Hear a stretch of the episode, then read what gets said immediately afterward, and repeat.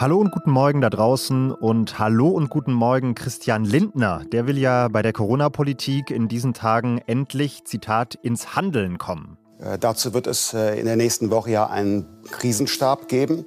An der Spitze wird ein deutscher General stehen. Die neue und die alte Bundesregierung haben sich ja zuletzt eher schwer getan mit Entscheidungen in der Corona-Politik. Und jetzt soll es einen Bundeswehrgeneral richten. Den stellen wir Ihnen heute vor. Außerdem geht es um eine wegweisende Entscheidung für die Energiewende, die in Kürze in Brüssel fallen wird. Das sind die beiden Themen bei Was Jetzt heute am Donnerstag, den 2. Dezember. Ich bin Janis Karmesin und das hier sind die Nachrichten. Bund und Länder beraten heute erneut über Maßnahmen zur Eindämmung der Pandemie. Dabei wird es etwa um Kontaktbeschränkungen für ungeimpfte gehen, aber auch um strengere Regeln für Großveranstaltungen. Außerdem streben die Ampelparteien, also SPD, Grüne und FDP, eine sogenannte einrichtungsbezogene Impfpflicht an. Die bezieht sich auf Beschäftigte in Alten- und Pflegeheimen, also auf Beschäftigte, die mit besonders vulnerablen Gruppen in Kontakt kommen. Außerdem hat der designierte Kanzler Olaf Scholz auch eine allgemeine Impfpflicht vorgeschlagen vorgeschlagen. Im Innenhof des Verteidigungsministeriums wird das Stabsmusikchor der Bundeswehr heute Abend Lieder von Hildegard Knef, Nina Hagen und Ignaz Franz spielen. Das sind drei Stücke, die sich Angela Merkel, die noch Kanzlerin, zu ihrem Abschied gewünscht hat. Und der wird heute Abend mit dem großen Zapfenstreich gefeiert. Damit endet Merkels Amtszeit nach über 16 Jahren. Kommende Woche soll dann Olaf Scholz zu ihrem Nachfolger gewählt werden. Redaktionsschluss für diesen Podcast ist um 5 Uhr. Werbung. Wie geht es weiter mit der Europäischen Union? Präsidentschaftswahlen in den USA, EU-Parlamentswahlen, geopolitische Krisen und wirtschaftliche Schwierigkeiten. Wir suchen Lösungen für diese Herausforderungen. Am 19. und 20. März auf der digitalen Europakonferenz von Handelsblatt, Die Zeit, Tagesspiegel und Wirtschaftswoche. Über die Zukunft Europas sprechen wir mit Bundeskanzler Olaf Scholz, Wirtschaftsminister Robert Habeck und vielen mehr. Kostenlose Anmeldung unter europe20xx.de.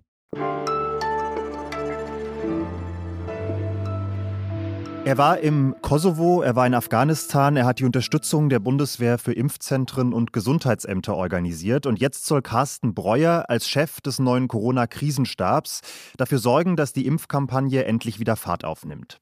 Ein Bundeswehrgeneral also soll jetzt da eingreifen, wo die Bundesregierung versagt, könnte man sticheln. Eine, finde ich zumindest, durchaus interessante Maßnahme in einem Land, das ja nicht das einfachste Verhältnis zu seinem Militär hat. Und deshalb will ich über diese Personalie sprechen mit Rebecca Wiese aus unserem Politikressort. Hallo Rebecca. Hallo Janis. Rebecca, was bringt denn dieser Carsten Breuer mit, dass ihm jetzt diese sehr wichtige Aufgabe zugetraut wird? Du hast es gerade ja schon so ein bisschen angesprochen. Also tatsächlich bringt Carsten Breuer ziemlich viel praktische Erfahrung mit, was Corona-Nothilfe angeht.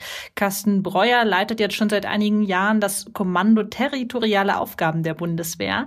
Also die Einheit, die vor allen Dingen für Einsatz im Inland zuständig ist und eben auch für die Corona-Nothilfe zuständig war. Das heißt, das ist die Einheit, die hat jetzt schon bei Kontaktnachverfolgung geholfen. Die hat jetzt schon geholfen, Impfzentren mit, äh, mit aufzubauen. Ähm, und insofern hat Carsten Breuer tatsächlich einen ziemlich guten Überblick darüber, wo es gerade eben überall noch nicht läuft und wie man diese Probleme beheben kann. Welche Rolle spielt denn bei der Auswahl vielleicht auch die Hoffnung, dass man über einen Nicht-Politiker die Leute erreichen kann mit der Impfkampagne, die der Politik in Anführungsstrichen misstrauen? Ja, da bin ich mir nicht ganz sicher. Also bestimmt, vielleicht kann man so ein paar politikverdrossene Menschen damit erreichen, mit der Vorstellung von, wir holen uns jetzt einen General, der endlich mal macht. Ich habe aber das Gefühl, dass andersrum das sogar fast noch mehr so ist. Also mein Gefühl ist, dass vielleicht sogar eher die Bundeswehr davon profitiert, wenn sie einen Mann in zivilen Aufgaben hat.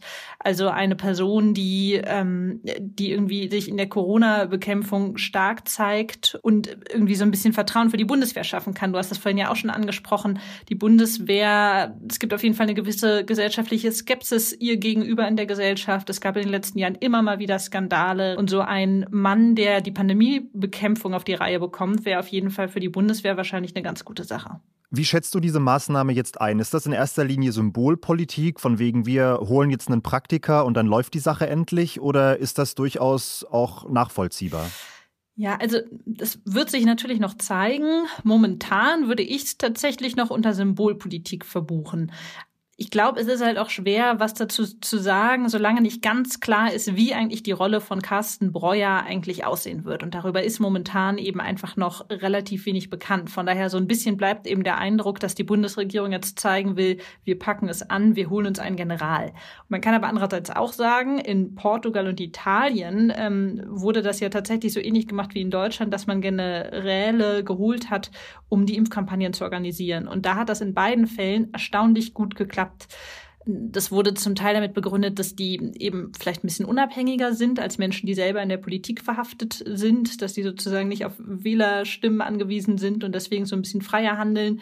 Andererseits vielleicht auch so einen gewissen Pragmatismus mitbringen mit ihrem Background. Also egal, woran es jetzt liegt, man kann sagen, in manchen Fällen hat es funktioniert. Im Fall von Carsten Breuer wäre ich jetzt aber sogar fast mal ein bisschen vorsichtig ähm, einfach angesichts der großen Euphorie, die es ja teilweise gab, als klar wurde, ein General leitet den Corona-Krisenstab. Mein Gefühl wäre, wir warten jetzt mal ab und, äh, und gucken, wie der Krisenstab aussehen wird. Rebecca, danke dir. Danke, gerne.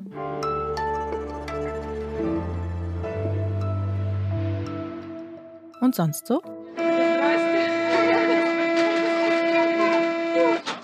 Wer momentan in Paris U-Bahn fährt, der wird möglicherweise auf große Plakate stoßen, auf denen für den Leipziger Weihnachtsmarkt geworben wird. Votre Lebkuchen vous attend à Leipzig steht drauf, daneben ein Bild des weihnachtlichen Leipziger Marktplatzes. Klassisches Stadtmarketing könnte man sagen, alles klar. Nur blöd, dass die Weihnachtsmärkte in Sachsen wegen der Pandemie eigentlich abgesagt worden sind und darunter eben auch der Leipziger Weihnachtsmarkt. Die Leipziger Volkszeitung hat mal bei der Stadt nachgefragt, wieso man diese Plakate denn trotzdem hat aufhängen lassen. Und die Antwort war, die Plakate seien eben schon gedruckt gewesen und aus Gründen der Nachhaltigkeit wollte man sie dann nicht einfach wegwerfen. Nachhaltigkeit, das ist natürlich ein Argument, das immer wieder gerne gezogen wird, aber in diesem Fall finde ich es irgendwie nicht so ganz plausibel, weil auf demselben Plakat auch dafür geworben wird, die Reise von Paris nach Leipzig doch am besten mit dem Flugzeug anzutreten.